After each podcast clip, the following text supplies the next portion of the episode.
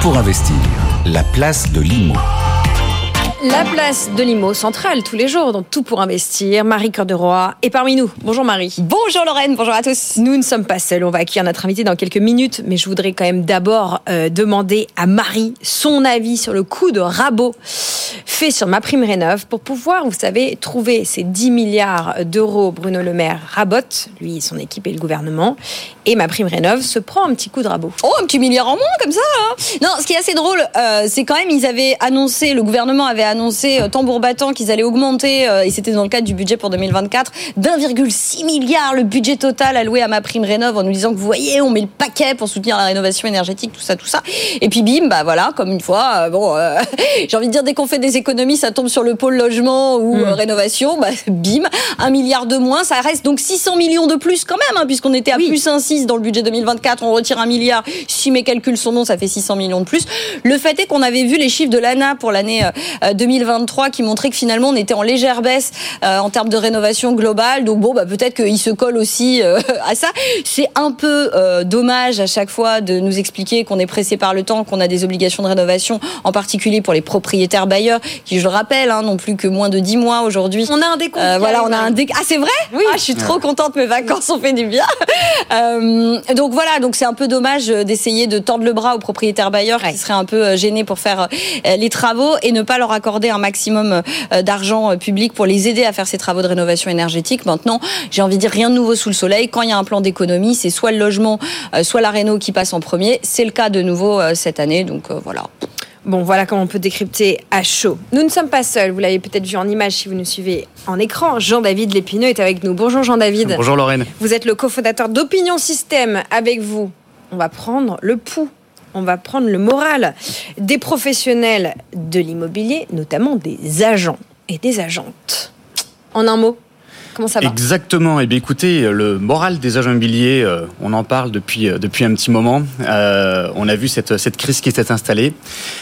si vous le permettez, je voudrais vous faire un, un petit point en fait sur cette, voilà, sur cette crise qui est arrivée parce que on a une grille de lecture qui est différente. Mm. si on se répète toutes les mêmes choses, moins 20% de transactions, tout ça vous le connaissez. Mais une grille de lecture qui est, qui est très différente que nous avons pu nous observer. 2016, nous sommes en 2016, 850 000 transactions immobilières, euh, les médias s'emportent, le marché est euphorique, euh, c'est un truc incroyable, euh, l'immobilier décolle. 2023, 870 000 transactions, c'est le drame, c'est la chute, c'est la crise.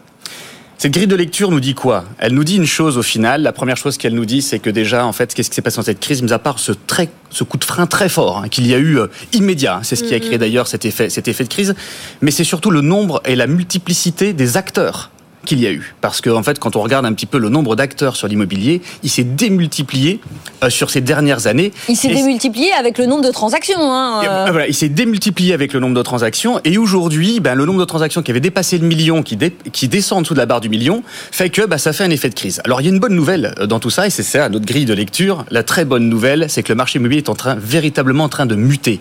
Si on regarde sur le métier, il y a une bonne nouvelle pour le métier, c'est que si nous regardons ça, eh bien aujourd'hui, les agents immobiliers et tous ceux qui redémarrent dans cette crise, eh bien, sont des agents immobiliers aujourd'hui euh, qui euh, appliquent ce qu'on appelle les fondamentaux de leur métier. Donc, nous sommes très très loin de pouvoir ubériser l'immobilier, parce qu'on en avait parlé pendant il y a quelques années de pouvoir les ubériser. Aucun dispositif digital aujourd'hui ne les sort de la crise, mis à part l'humain.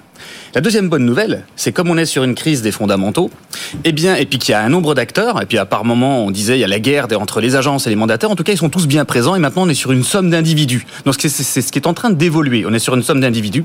Et la guerre et cette crise des fondamentaux, cette guerre va se gagner par l'excellence. Et donc ça, en fait, c'est une très bonne nouvelle pour les particuliers. Ça veut dire qu'il n'y aura plus de place pour les moins bons, puisque les acteurs restent en place. Ils, sont pas, ils ne sont pas en train de se faire chasser de façon dramatique. Au contraire, ils restent en place. Et ça va être très, très bénéfique pour le particulier. Mais enfin, je suis désolée, hein, je voudrais mmh. pas casser votre excès d'optimisme. euh, oui, effectivement, 870 000 versus 850 000 mmh. en 2016, machin, etc. Mais comme vous le disiez, le problème, c'est pas le niveau, c'est la rapidité du basculement. C'est-à-dire qu'on l'a dit sur les taux d'intérêt, c'est la même chose. Des taux à 4%, euh, historiquement, c'est plutôt correct, c'est pas, c'est pas dramatique. Euh, mais ce qui nous a euh, choqué et ce qui a bouleversé le marché du crédit IMO, c'est pas qu'on passe de 1 à 4, mhm. c'est qu'on passe de 1 à 4 en l'espace de quelques mois. Quoi. Donc, malgré tout, il y a quand même cette rapidité du basculement de ce marché qui potentiellement peut faire peur aux agents immobiliers. On a beaucoup parlé notamment des fermetures, euh, des, des, des, plans de licenciement. Euh, euh, vous pouvez pas me dire aujourd'hui à date que les agents immobiliers sont optimistes Alors ils sont pas. Euh, les agents immobiliers en fait sont mitigés. Euh, si on regarde notre si on regarde notre enquête, 52% sont plutôt optimistes, Hmm. ce qui veut dire que 48% Ouais, sont ça. pessimistes. Ça dépend quand voilà, je regarde, ça dépend. hein. Voilà, ça dépend. Ça dépend du regard que nous avons. Mais en tout cas, avec la grille de lecture que je viens de, de vous donner, mais en tout cas votre ce que, ce que vous venez de dire est parfaitement voilà parfaitement vrai. Il y a eu un très gros coup de frein très fort. Euh, ça a créé des drames. Alors, ils ne sont pas tous équitables hein, sur le territoire national. Hein. L'Île-de-France a été euh, très fortement impactée euh, par rapport à. Et vous pensez que ce sont les mauvais qui sont partis, quoi? Alors, ce sont pas les mauvais euh, qui sont partis. Il y a c'est comme pareil, hein, c'est comme dans le, la période du Covid, euh, les plus fragiles. Euh, voilà, les plus fragiles partent. Euh, les, les personnes qui sont euh, plutôt avant-gardistes vont commencer à réduire, ces sautes, no- notamment les succursales euh, d'agences immobilières euh, qui sont fermées. Donc on ferme des succursales. Donc en fait ils font des prévisions Ouais. et euh, ils se protègent. Voilà, ils, voilà, ils se protègent. Mais maintenant, en tout cas, la chose, la chose qui est certaine, c'est que les mandataires immobiliers sont bien en place. Ils représentent une grande part de marché aujourd'hui. Euh, D'un côté, on pourrait se dire que les mandataires disparaîtront moins vite parce qu'ils ont moins de charges. Euh, D'autre côté, c'est pas tout à fait vrai ce qui se passe, mais en tout cas, on voit véritablement des individus et on voit un véritable retour à l'humain. C'est ça qui est important. Mais pardon David, on, on- je vous lançais en vous demandant euh, le moral des agents. Là, vous nous faites le point sur les compétences. On comprend que ils sont plus forts. Oui. on, on parle des fondamentaux. Euh, on comprend que voilà, finalement, la profession, elle s'est, elle s'est euh, Oui. Euh, vous disiez, euh, il y a eu un gros coup de frein. Alors c'est un coup de frein à main euh, hydraulique, quoi. C'est-à-dire qu'en gros, c'est les, les agents immobiliers de compétition Oui. qui ont réussi à encaisser le coup. Oui. Euh, là, du coup, qu'est-ce que leur État dit du marché à moyen terme, si on se projette un peu? Alors, vous voyez, euh, ça c'est une excellente question parce que ce que nous, nous pouvons observer, les excellents aujourd'hui sont encore plus forts et les moins bons ont encore été moins bons.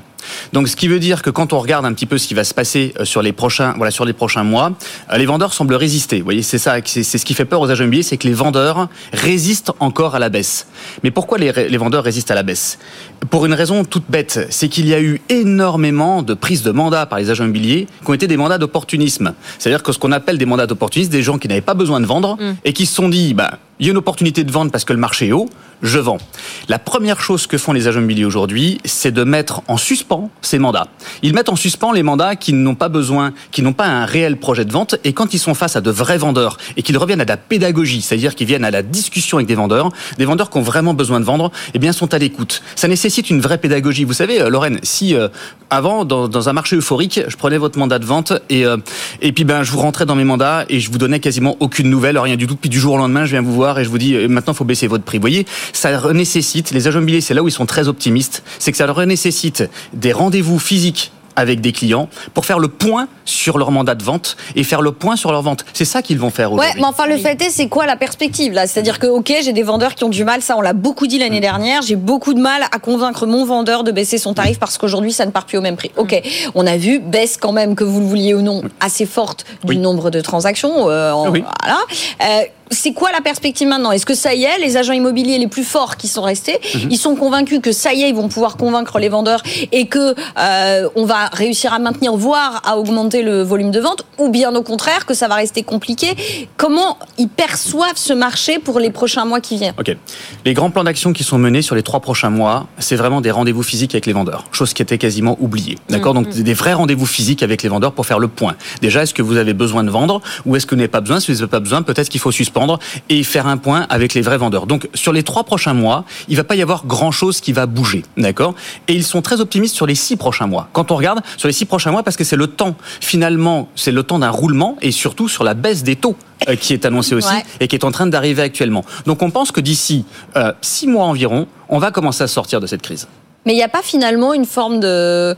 Allez, je, non, je ne vais pas te dire. Allez, Marie, allez-y. Euh, non, mais c'est c'est un peu. Bah, c'est-à-dire que là, on est tous en train de dire effectivement, le marché du crédit immobilier est en train de se retourner, les taux recommencent à baisser. Oui. Euh, Est-ce que pas, c'est pas un constat d'échec de la part des agents immobiliers que de se dire bon, j'ai pas réussi à convaincre les vendeurs de baisser les prix. Là maintenant, ils vont pouvoir justifier de maintenir le niveau des prix, et donc de fait, le marché va se débloquer. Alors, c'est, ça, peut, ça, pourrait, ça pourrait être une conclusion. Euh, en tout cas, il y a Les agents immobiliers qui nous écoutent, sachez que je vous aime tendrement. hein, mais mais il y a quand même cette question-là, comme vous me dites. Oui. Ah là, ils sont plutôt optimistes pour les 6-7 prochains mois plutôt que là dans les premiers mois qui viennent. Là. Oui, mais ils sont, ils sont optimistes parce qu'ils vont refaire leurs fondamentaux, Marie. C'est ça qui avait été abandonné. Oui, mais qu'ils faire ont des tout- fondamentaux, refaire ces fondamentaux, Oui. est-ce que c'est pas justement faire ce travail de pédagogie comme vous le disiez Ça. et pas mettre en attente euh, les, les vendeurs en leur disant vous pourrez justifier la hauteur de vos prix dans 3, 4, 5, 6 mois parce C'est que c'est pas ce qu'ils vont faire. Ils vont pas faire ça. Quand on parle de ça, c'est quand vous allez reconvaincre un vendeur, quand vous reprenez contact avec lui, que vous revenez le voir, il va se passer un temps. Et c'est cette inertie dont je vous parle. Ça veut dire qu'en fait, un vendeur ne peut pas, vous dire de suite, je baisse mon prix immédiatement, parce qu'en fait, auparavant, on lui amenait des acheteurs qui pouvaient être bien au-delà. Aujourd'hui, en fait, ils vont, ils vont commencer la, péda- la pédagogie. C'est ce que tous les meilleurs sont en train de faire actuellement, reprendre des rendez-vous physiques vendeurs. Et ça commence à se sentir, vous voyez. Et quand on dit 4, 5, 6 mois, euh, c'est plutôt juste parce que c'est plutôt juste parce que il faut un temps de discussion, il faut un temps de compréhension qu'on n'avait pas fait auparavant. Ils anticipent quoi, nos agents immobiliers? Ils, Ils ont- anticipent euh, un- une hausse des transactions, une stabilisation des transactions, une hausse des prix, une baisse des prix, une stabilisation des prix. Que- quelles sont leurs anticipations de marché là? Sur notre euh, voilà sur notre enquête que nous avons réalisée là, ils anticipent une baisse de prix, mais aussi une augmentation du pouvoir d'achat des acheteurs. Donc une hausse des ventes? Donc en fait un maintien au moins euh, des transactions. Donc on resterait autour de 870 000 transacs euh, sur cette ce année c'est ce qui, voilà, c'est ce qui est annoncé. Voilà, aux alentours de 850 000. Hein, ils disent aux alentours de 850 000, c'est ce qui est annoncé. Après, moi, je n'ai pas de boule de cristal. Non, bien sûr. Vous savez, j'ai- j'aime bien regarder ce qui se passe à l'étranger. Je ne sais pas si vous suivez euh, les élections euh, législatives anticipées du côté du Portugal qui auront lieu le 10 mars. Mais le PS portugais tente, enfin actuellement au pouvoir, tente le tout pour le tout pour être reconduit et propose cette mesure qui va vous inspirer Marie. Si on ne peut pas rembourser son prix immobilier, eh bien le PS portugais propose que l'État le prenne à sa charge. J'ai lu l'équipe de Deft Edge qui a relevé cette euh, information ce matin. Ouais, bah alors c'est pas Voilà. demain la veille qu'on aura ça en Et France. attendez, hein. et en échange, vous devez lui payer un loyer qui sera ajusté en fonction de vos revenus. Et ça peut intéressant, être intéressant pour trouver 10 milliards. Ah bah non, bah certainement pas, parce qu'évidemment le loyer sera pas Non, équivalent marche mensualités de. Non, ça ne marchera pas, ça ne marchera pas, Lorraine. Nous, on fait des économies, on n'aide pas les gens à accéder à la propriété. On- Non, non, non, non, non, non, non, on demande aux institutionnels de créer des loyers abordables, tout ça, machin. Mais euh, on n'aide pas les gens à accéder à la propriété. Ça, c'est bien une, une des mesures, hein, l'une des mesures nombreuses hein, du, du projet de loi de finances qui, elle, n'a pas été euh, rabotée ou euh, voilà, on a toujours une réduction du prêt à taux zéro. Enfin voilà, l'appel à l'accession a toujours disparu. Donc l'aide à l'accession à la propriété, c'est pas euh, au menu pour l'instant, bien au contraire. Mais oui, c'est un vrai sujet, ça, sur euh, effectivement comment perçoivent aussi les agents immobiliers la politique publique en faveur du logement, alors qu'on n'arrête pas de, de parler de crise. Je crois que vous le voyez sur les réseaux sociaux. Euh, voilà, c'est que euh, ils sont complètement euh, mécontents de tout ce qui se passe, de toutes les mesures qui sont prises, même avec les nouvelles annonces de Gabriel Attal. Ouais. Euh, ils sont très sceptiques. Voilà. Ouais. Il y a une véritable rupture, en tout cas, avec euh, les annonces politiques et le Et marché terrain du et la marché. réalité du marché. Parce qu'on a beaucoup parlé là euh, du, du marché de la transaction, mais euh, on peut recevoir assez régulièrement des agents immobiliers sur notre plateau. Il y a aussi toutes ces problématiques sur le marché de la location, l'absence de biens à louer. Bah, vous avez, euh, voilà, on est en pénurie de bailleurs. Tout, va avec la politique. Hein. On empêche les gens d'acheter, on empêche les gens d'investir. Et bien, du coup, on, ferme des logements euh, et on ferme des, locataires. Voilà. Bah c'est ça.